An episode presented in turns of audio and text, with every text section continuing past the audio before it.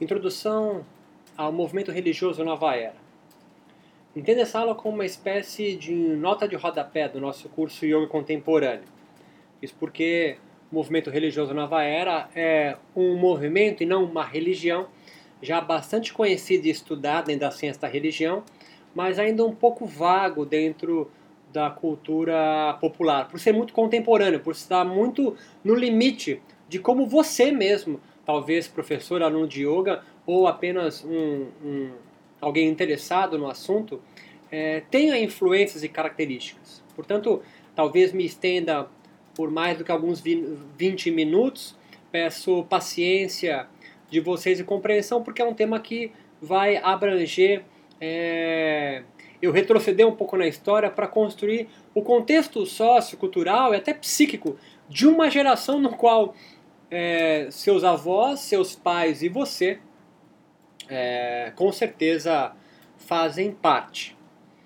Eu gostaria de, de iniciar com basicamente três filósofos que a, a, a, minha compreensão de alguns estudiosos são o start para o início do que a gente vem chamando de movimento religioso nova era. Nova era porque é uma era diferente, a passagem da era de peixes para a era de aquários, a partir do ano é, 2000. Essa que é a perspectiva do nome Nova, nova Era. É uma religiosidade uma espiritualidade errante, ou seja, os religiosos dentro desse contexto Nova Era, eles não seguem necessariamente uma religião única, ou se sentem pertences ao cristianismo, ao islamismo, ao judaísmo, ao hinduísmo ou qualquer outra religião. Eles, em geral, os pertencentes do movimento Nova Era, se sentem pertencente do planeta Terra. Eles entendem que em todas as religiões erigidas até agora são um, um, um construto é, que fala de forma diferente sobre a mesma coisa. Há uma essência em todas as religiões. Há também um entrelaçamento muito franco com a ciência, mas uma nova ciência, eles acreditam. Uma ciência que vai é, se enamorar ou está enamorada de, de, de uma religiosidade, de uma espiritualidade. Portanto, o primeiro filósofo que eu gosto de, de introduzir para conversar sobre Nova Era é um, um filósofo religioso, é Martinho Lutero. Estamos falando por volta de 1510 da nossa era. Ele é um professor de filosofia religiosa dentro da formação de padres católicos, cristãos é, da Alemanha, que tem a feliz ideia de traduzir a Bíblia do copta, do latim, do grego para o alemão. Portanto, para a língua popular, para o linguajar comum das pessoas que não são iniciadas aos leigos. Isso abre um precedente sem igual, tanto que ele é expulso da Igreja Apostólica Romana e por protestar contra este posicionamento da Igreja, ele então acaba fundando ou acaba se construindo ao envolto das suas ideias ideais, junto com Calvino, do que a gente vê conhecer como protestantismo, vulgarmente hoje a gente chama de protestantes, neopentecostais, pentecostais, ou popularmente no Brasil os evangélicos, são todos é, saem desse tipo de pensamento que Lutero tem. A partir da tradução da Bíblia é, para o alemão, ele portanto deslegitima os sacerdotes cristãos, a alta casta dos clero, do clero ou o alto clero é, da religião dominante no Ocidente, que é a Igreja Católica, despossui então os sacerdotes da, de unicamente eles terem o poder de traduzir a palavra de Deus contida na Bíblia em copta, grego, latim, numa linguagem no qual o populacho, o popular, o homem comum, o Zé da esquina não saberia nunca ler. Ele traduz então para o alemão. É, e esse precedente que ele abre de traduzir a Bíblia do copta, do latim, né, da, da linguagem do, do clero, para o alemão, faz com que, além de eliminar ou restringir o poder sacerdotal quanto à palavra de Deus, ele também é, nos faz pensar que qualquer pessoa pode ter acesso à linguagem de Deus e assim ele faz com que os sacerdotes, os padres, os jesuítas, os, os, os, os bispos, arcebispos, deixem então de estabelecer a comunicação de Deus com os homens aqui na Terra. Isso faz com que também, por tabela, anjos, santos e profetas seja uma verdadeira heresia dentro do protestantismo, associado à magia, feitiçaria e oráculos, os profetas, por exemplo. Assim, a, traduzindo a Bíblia e abrindo isso, esse precedente, é, ele constrói uma angústia dentro dos cristãos, especificamente dos protestantes, e uma dúvida para os cristãos católicos. Qual é a angústia? Deus não mais vai interagir e não vai mais ouvir as suas preces, ou ao menos não vai responder a elas. No protestantismo, com Lutero, não adianta você rezar para Deus, ele não vai te responder. Ao contrário dos cristãos católicos, no qual qualquer pisada na bola que eles der, qualquer pecado cometido, é somente ir à igreja domingo, se confessar ao padre, pagar sua penitência e assim estar absolvido da, do pecado é, e do deslize que ele cometeu dentro da ética, dentro da doutrina é, espiritual, religiosa na qual ele se estabeleceu. Assim, para um protestante, a angústia existencial é saber se ele foi escolhido ou não. Porque ele não consegue ter certeza absoluta ao longo de toda a sua vida, e nenhum protestante vai o ter. Certeza se ele foi escolhido e vai para o reino dos céus ou não, ao contrário de um católico, que é mais fácil isso. Isso no leito da morte, a extrema unção, por exemplo, que é quando um padre vem e literalmente essa palavra não vem ocasionalmente, limpa a sua alma para entradas nos céus. Dessa forma, Lutero, eu coloco ele como um, um filósofo importante para esse pontapé da nova era, porque ele é o primeiro a instalar um certo caos. Ele é o primeiro a instalar dúvida. Ele é o primeiro a instalar uma angústia de que será que Deus está me ouvindo? Será que Deus tocou a minha vida? É por isso que os protestantes desenvolvem a teologia chamada da prosperidade, ou seja, uma forma de eu ter um pequeno relance, que se talvez eu vá para o reino dos céus, é olhar para as obras da minha vida e verificar se minha empresa foi próspera, se é, os meus filhos estão bem casados, as minhas filhas estão bem casadas, eu estou bem casado, não cometi nenhum deslize. Então o, protestante ele anda muito mais pianinho na vida, ele anda muito mais certinho na vida, porque o deslize que ele cometer, ele não vai ter o habeas corpus da, da, da, da, do, da confissão dos seus pecados junto à Igreja Católica. Outro autor é, é, importantíssimo também é um, um filósofo que vai beber dentro da filosofia budista. Estamos falando aí por volta de 1800 já, que é Schopenhauer. Arthur, Schopenhauer é alguém que vai buscar é, inspiração em dois sutras específicos budistas. Um, a primeira nobre verdade, a vida é sofrimento. Ele leva isso ao pé da letra e instaura o que na filosofia chama de pessimismo romântico e também o niilismo. Niilismo é uma palavra que significa eu nego tudo, eu não acredito em mais nada. E a segunda é o conceito de Maya ou de ilusão. Schopenhauer descreve no, nos seus livros muito sobre esses conceitos, mas claro, vai muito mais além do que a religiosidade budista, a espiritualidade budista, mas ele é parte inspirado nisso. Um é que tudo aqui é uma, é uma ilusão, portanto ele questiona a presença de Deus como uma ilusão também, e obviamente das religiões, tudo como uma, uma ilusão, um construto feito para o homem suportar a imensa angústia que é viver sobre a terra. E o outro é de que a vida é sofrimento, portanto não tem o que você fazer e você vive num niilismo gigante, num pessimismo absurdo. Outro filósofo importante, discípulo já, ou pelo menos inspirado em Schopenhauer, é Friedrich Nietzsche.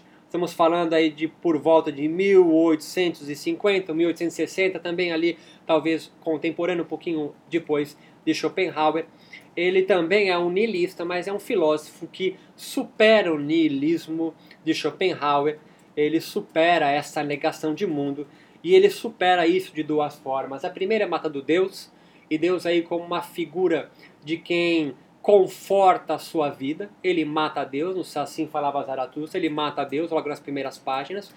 dizendo para o homem que erga-se e sustente sobre suas próprias pernas, porque Deus, assim como, é, e não por curiosidade, não por coincidência, é, Lutero também o fez, porque Nietzsche era filho de, de, de, protestantes, de luteranos, portanto essa a ideia de Lutero é muito presente na vida de, de Nietzsche e associa a, essa angústia gerada por Lutero dentro do protestantismo e o, e o pessimismo e o niilismo, a negação de tudo, vindo da, da filosofia de Schopenhauer, é, Nietzsche supera isso matando Deus. E segundo, instaurando a vinda de um super-homem.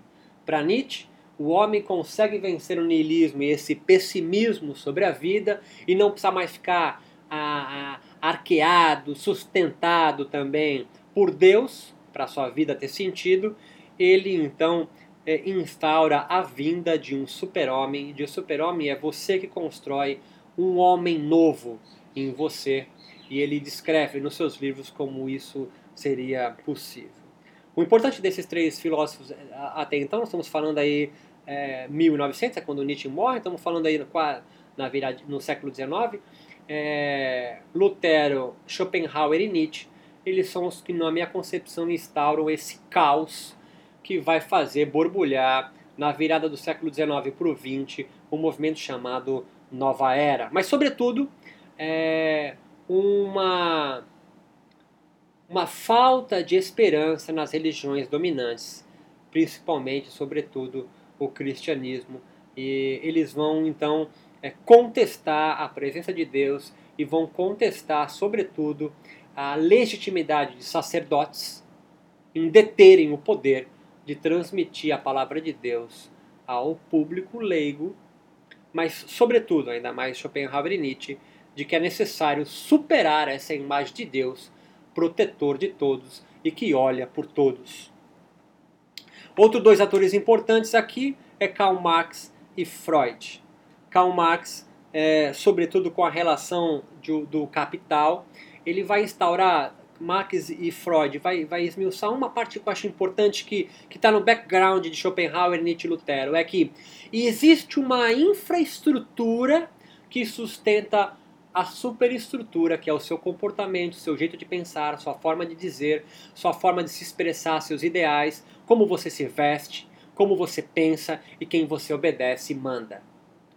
O que está por trás de, do pensamento de Marx e Freud, importante aqui, importante aqui para nossa construção do movimento religioso, esse background do movimento religioso denominado Nova Era, é que tanto Marx quanto Freud vão questionar que o que você pensa é seu realmente. Marx questionando que são os bens de consumo e os materiais de consumo e, o, e, e, a, e a elite dominante burguesa que domina os bens de produção é que vão determinar como você pensa e vão dominar você. Para Marx, há uma infraestrutura que sustenta uma superestrutura e é só a superestrutura que você enxerga e você vê, mas se você abrir isso, for esmiuçar, você vai ver que a religião, política, sociedade, todos eles estão sendo orquestrados por algo que está por baixo disso tudo. Para Marx é a economia, é a grana, é o capital.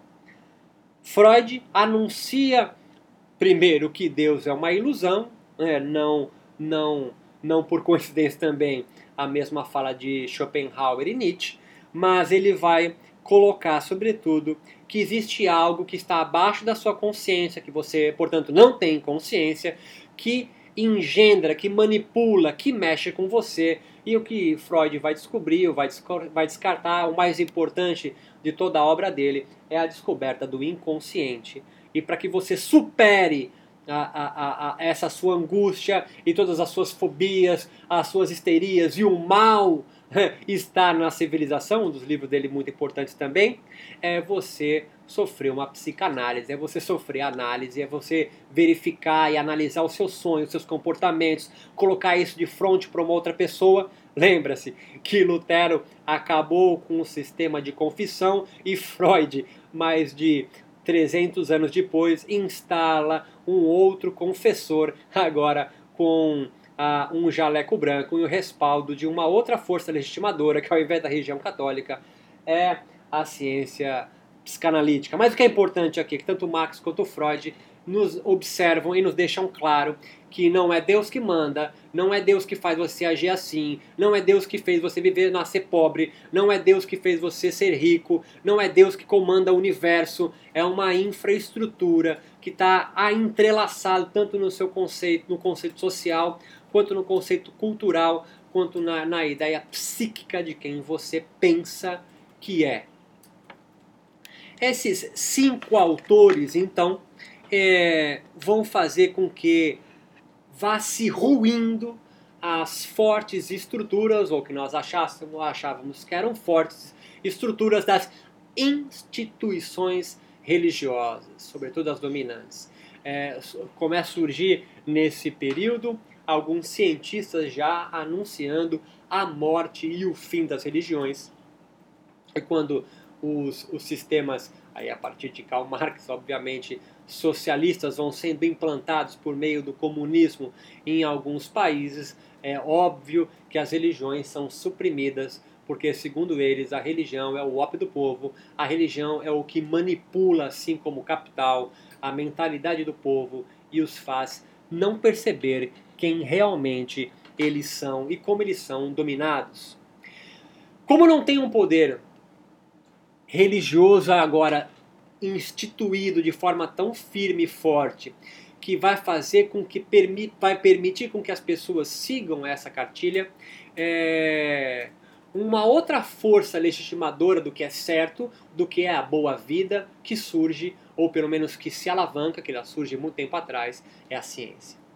A ciência, de uma certa forma, aí na virada do século, final do século XIX para o século XX, com a Revolução Industrial, ela acaba sendo para a grande população a forma como pensar que, vai, que, que, que, da sua vida acabar com essa angústia, com esse caos que nós escrevemos ante, é, é, anteriormente. Esse mal-estar ia ser suplantado pela ciência. Olha a frase da bandeira brasileira: ordem e progresso.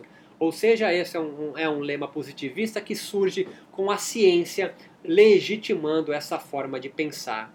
Só que a ciência, que ia trazer tecnologia, que ia acabar com o sofrimento humano, que inventou a penicilina e as doenças que morriam as pessoas frequentemente, é, que inventou, que colocou o homem na Lua, que vai levar o homem a Marte agora, é, essa ciência surge como algo que vai libertar é, a humanidade dessa angústia, dessa ilusão, desse medo que se instaura a partir de Lutero sobre as bases que legitimam como a forma de viver a boa vida. Só que a partir de 1914, 1915, depois em 45, as duas grandes guerras mundiais se instalam e pra, provoca um pavor e um medo na população e a ciência, que era tida apenas como formadora do bem, acaba revelando o seu lado B e a sua cara do mal, com as armas de destruição em massa, a bomba atômica, as armas letais, a, as armas químicas é, e depois, na década de 60, a guerra do Vietnã da é, sepulta de uma vez a ideia ingênua, utópica da ciência como salvadora do mundo, aí como alguns autores colocam, é, uma substituta para a religião. As duas guerras mundiais, a do Vietnã, é, anunciam então a ciência também como promotora do mal. E o progresso da tecnologia não poderia nos é, é, prometer a salvação ou garantia de uma boa vida, porque foi a ciência também que, assim como trouxe a máquina de lavar, ela também trouxe a diminuição da camada de ozônio, o aumento do calor, derretimento das calotas polares e des, o desmatamento para pecuária, desmatamento para construção, desmatamento para construir pontes, acaba sendo uma grande ambivalência e ela então perde então o seu status de salvador do mundo, indo por água abaixo junto com a religião. Com isso surgem duas situações sociais, políticas e psíquicas no Ocidente que é importante agora eu relatar com uma nota de rodapé, que é o processo de secularização e privatização religiosa. A secularização é um nome, é um palavrão das ciências sociais e da ciência da religião, que significa um processo no qual o Estado, o governo, a política, o governante se desvincula totalmente do poder dominante da igreja. Então não, são, não é mais o rei e a rainha que está ali colado com os sacerdotes da religião cristã, islâmica, judaica, o que é que seja, e agora não é mais a religião que vai sustentar esses líderes. Isso se chama processo de secularização, quando o Estado e as religiões dominantes se separam. Isso abre um precedente para o que nós vamos chamar de privatização religiosa, é um outro palavrão das ciências sociais, que significa quando o poder dominante da igreja perde a sua força, ele permite que a população, o leigo, opte por qual religião ele queira seguir. É só você olhar para o Brasil e minha mãe, em 73, nunca passou pela cabeça dela não me batizar na igreja católica ou me crismar. Era óbvio que eu poderia fazer isso. Provavelmente você que tem um filho de 5, 6, 10 anos chegou a pensar se eu realmente quero batizar o meu filho na igreja católica cristã. Se você já, já é um pouco mais novo, você vai perguntar por que, que as pessoas batizavam os outros na igreja católica cristã. Isso, essa dúvida, só a dúvida, se chama privatização religiosa, ou seja, eu tenho o direito de escolher se eu quero ter ou não religião. Isso começa lá atrás, por isso que eu trago Lutero, começa lá atrás ele deslegitimando o clero, sacerdotes, na, na interpretação da Bíblia. Isso faz com que as pessoas então interpretem a palavra de Deus da sua forma e assim criem novas compreensões sobre a palavra de Deus ou o desígnio de cada um aqui.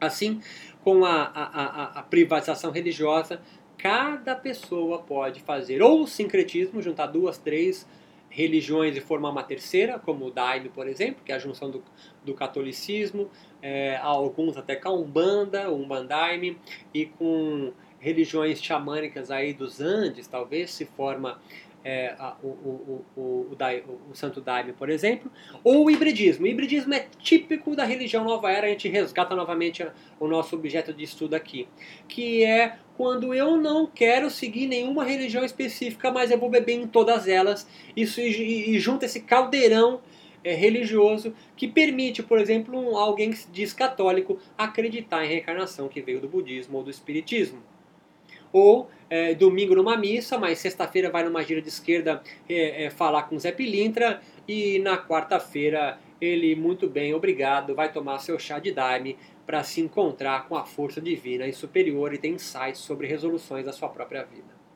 Isso é hibridismo, isso é típico do movimento religioso Nova Era. Então, o resultado do caos, que o pessimismo de Schopenhauer, da negação de tudo e a morte de Deus de Nietzsche, e a fé que o homem deve sustentar sobre as suas próprias pernas, como Nietzsche anuncia com o super-homem, e a privatização religiosa, que Lutero, de uma certa forma, permite, é, destituindo o clero da sua força única de tradução da Bíblia e colocando esse poder na mão do público leigo também, ele faz com que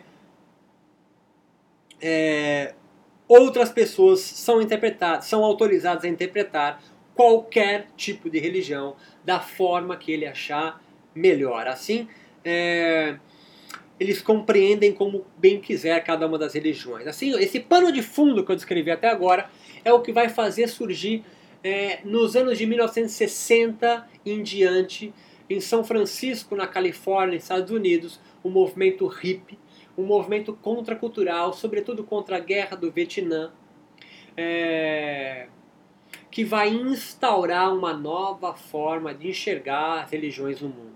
Para o, as características principais do religi, do, do, da religiosidade nova era, esse movimento, é a sua característica errante, ou seja, é um, é, é um religioso que não se fixa em nenhuma religião especificamente, ou seja, ou, ou pelo menos não tem a obrigação ele não tem que seguir a religião do pai ou da mãe, ele vai, ele vai bebendo, porque eles acreditam no pluralismo religioso, ou seja, que todas as religiões falam de forma diferente a mesma coisa.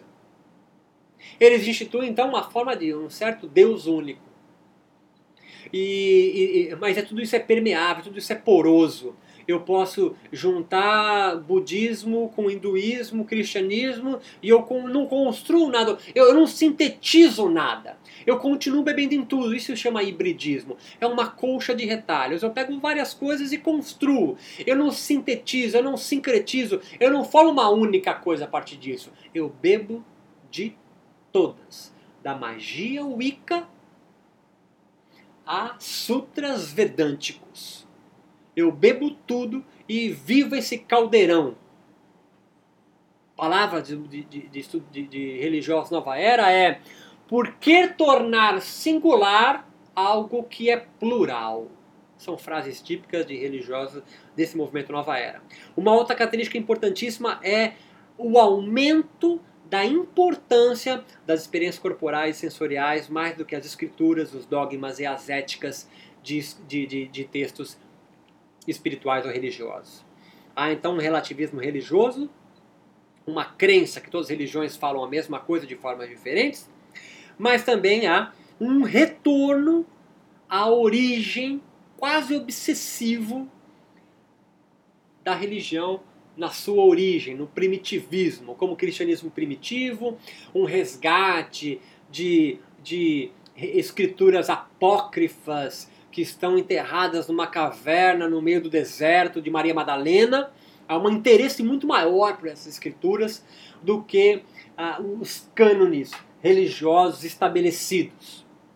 Há uma, há uma busca por uma essência das religiões. Essa, é, essa é a questão. Não, não, não basta ser católico, eu vou buscar a essência do catolicismo, do cristianismo.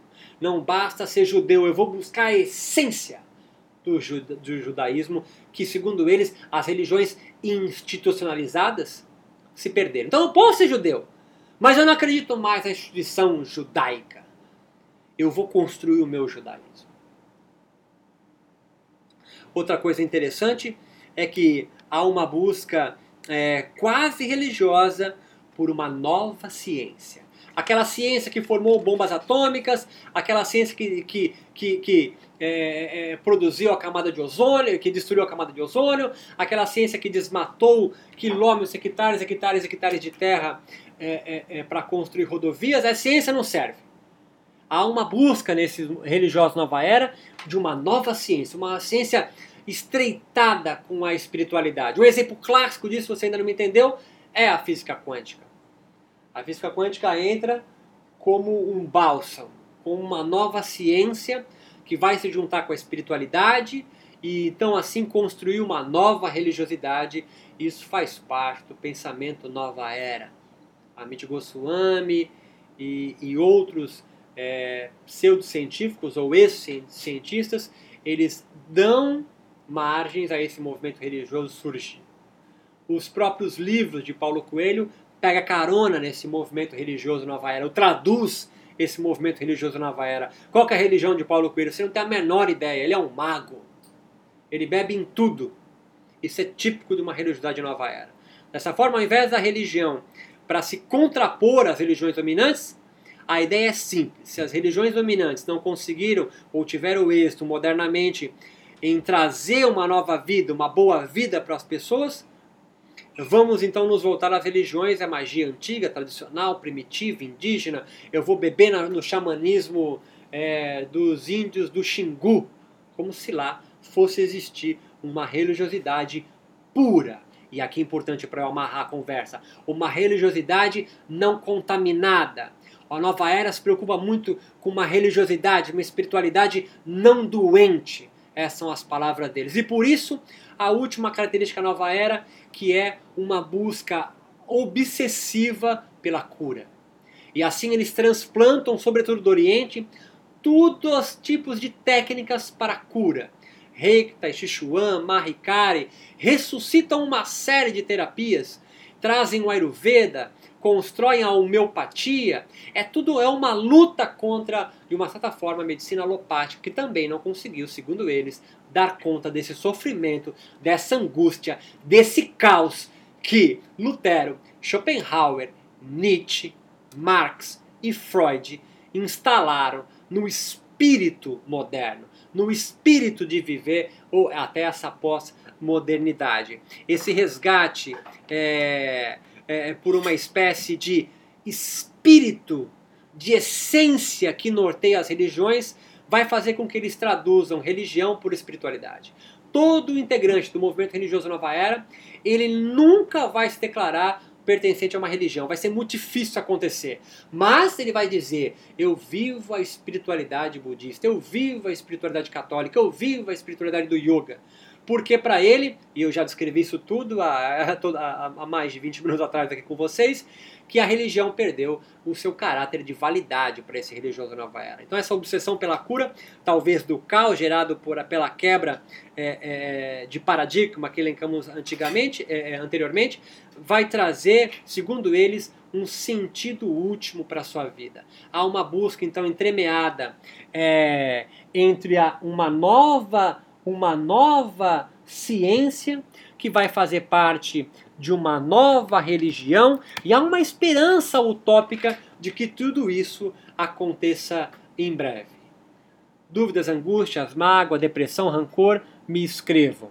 E o que isso tem a ver com yoga, Beto? O yoga ele vem transplantado por esse movimento religioso nova era da Índia para o Ocidente. O yoga vem para cá, vem para o Ocidente a partir, oficialmente com Vivekananda, que nós já conversamos em, outros, em outras aulas, ele vem então ornado com uma espiritualidade, não mais uma religião, é pronta para curar os ocidentais, para curar esse novo, esse novo religioso nova era.